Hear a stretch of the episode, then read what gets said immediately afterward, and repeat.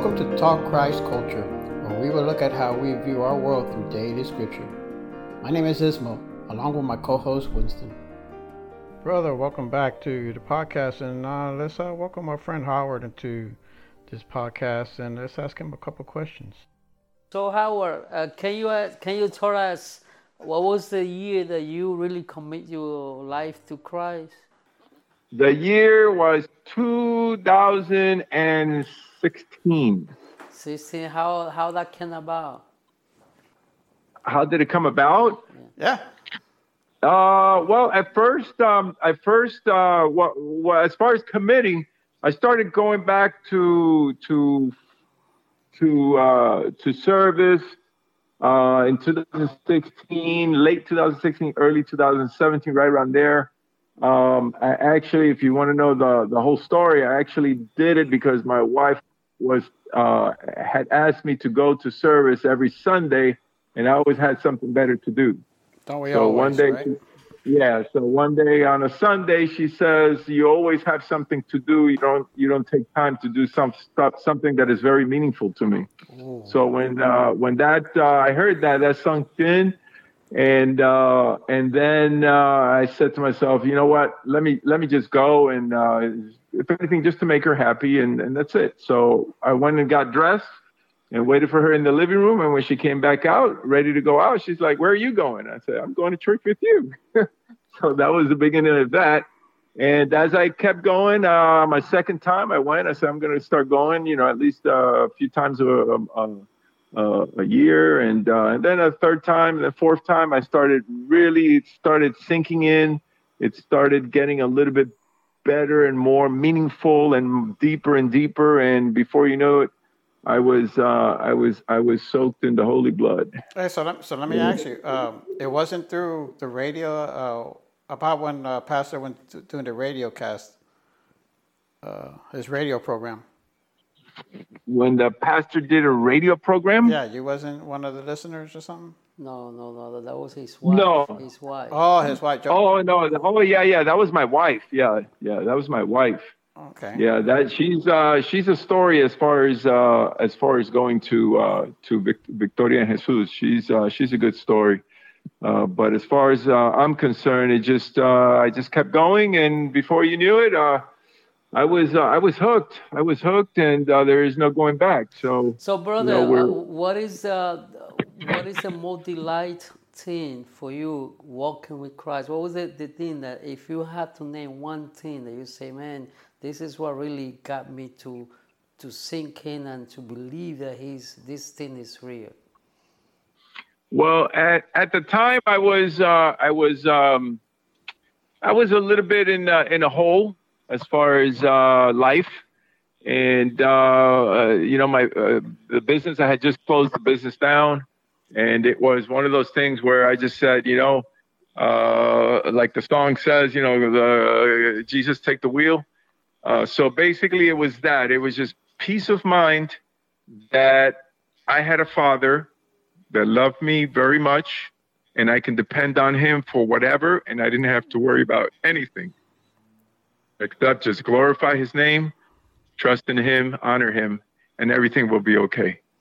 And what And that's how it's what, been. what are you passionate? What are you passionate about Christ? Well, what is that you do that really bring your passion? Bring My joy? passion, uh, yeah, well, as you know, my passion is worshiping. Uh, I love to worship. Uh, you guys caught me in uh, in a song that I'm playing on the keyboard now, Tu eres rey, and I'm just passionate about uh, about those uh, worship songs that honor Him, and uh, that's that's really something that is special in my heart. Is that, is that that's, And- that's what pretty much elevated your spirituality, right? Uh, yes, yes, that, and also the the what we have together, my wife and I, as far as being Christians and being together and fighting the fight together, uh, going to church together, and just it's completely different. In fact, uh, my my brother-in-law, he was he he's he was down here at the, he was going to spend the night here in in his uh, in his home over here in his um, uh, and he says, uh, you know, the, there's a, uh, are you going to watch the game tonight? And I said, well, what, what game? He goes, it's game seven of uh, basketball, I guess. He was talking. I'm like, uh, no. So he says, you got to watch it. You got to watch it. I said, okay, who's playing? I said, who's playing? He says, but you, what do you mean? You don't know who's playing? I'm like, no. I used to be a tremendous uh, basketball and football fanatic. Uh, I mean, I coached football, everything. I was a fanatic. Uh, and now it, there's, there's, it's boring to me. It's boring. I'd rather go to church every Sunday. I'd rather worship. Uh, I'd rather play keyboard. I'd rather do something else, read the Bible. I'd rather do anything else other than sports. And this is uh, the late chapters in my life. And that's that's what it's come down to. I, I don't care about sports. I, it's just it's just boring to me. It's just uh, I, I told them that they don't care about us. They they're like politicians. They don't care. They just care about making money. You know, that's that, it. That's pretty. That's pretty true. Now that I realized, I may watch a football game here and there, but I'm not into it like I used to be. The same thing with baseball. I probably watch yeah. more golf simply because I play it, so I watch it to try to pick up a few pointers here and there. But uh, uh, other than that, yeah, the, the sports. You know, me, guys, I, I, I gave up a sport like in 2004. And my sport is praising Christ, loving Christ, preaching Christ, stirring Christ, and everything Christ. And I don't mean anything because I my brother is saying there.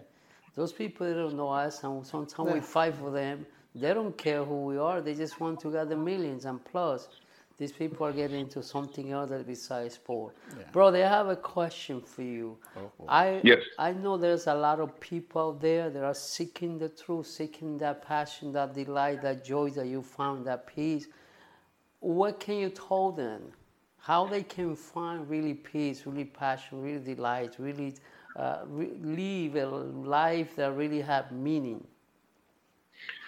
Well, it, it's it's it's actually simple. Um, what what I've found that uh, generally uh, people that are in trouble, that are like hitting the rock bottom, they tend to look for Christ uh, a little bit more because they're always looking for answers. But it's easy.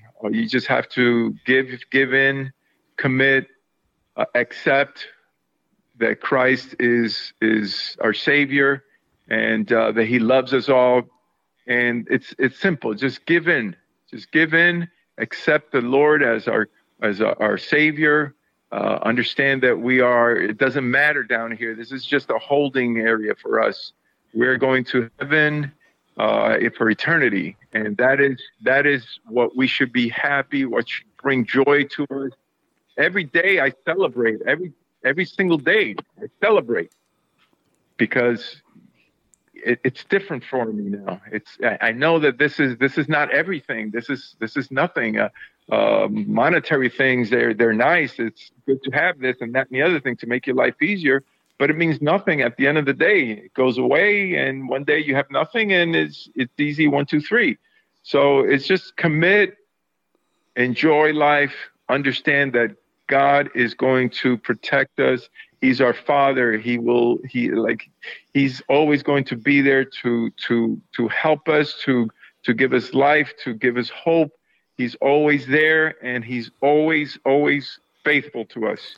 Thank no you, matter brother. what Thank you, brother. You just had, you just preached a sermon in ten in five minutes, and I will I would like to encourage people to follow Absolutely. what our brother has said, and uh, I hope that by his word he have encouraged other people. And I'm glad, and we're happy that you join us today in this broadcast, and um, hopefully people will find what you find in Jesus Christ. Yeah, I mean, Amen. We, we, Amen, take, we take for granted. Listen, my wife doesn't go with me to church yet, um, and it's uh, don't ever take for granted the fact that you guys are going together and you think it's common.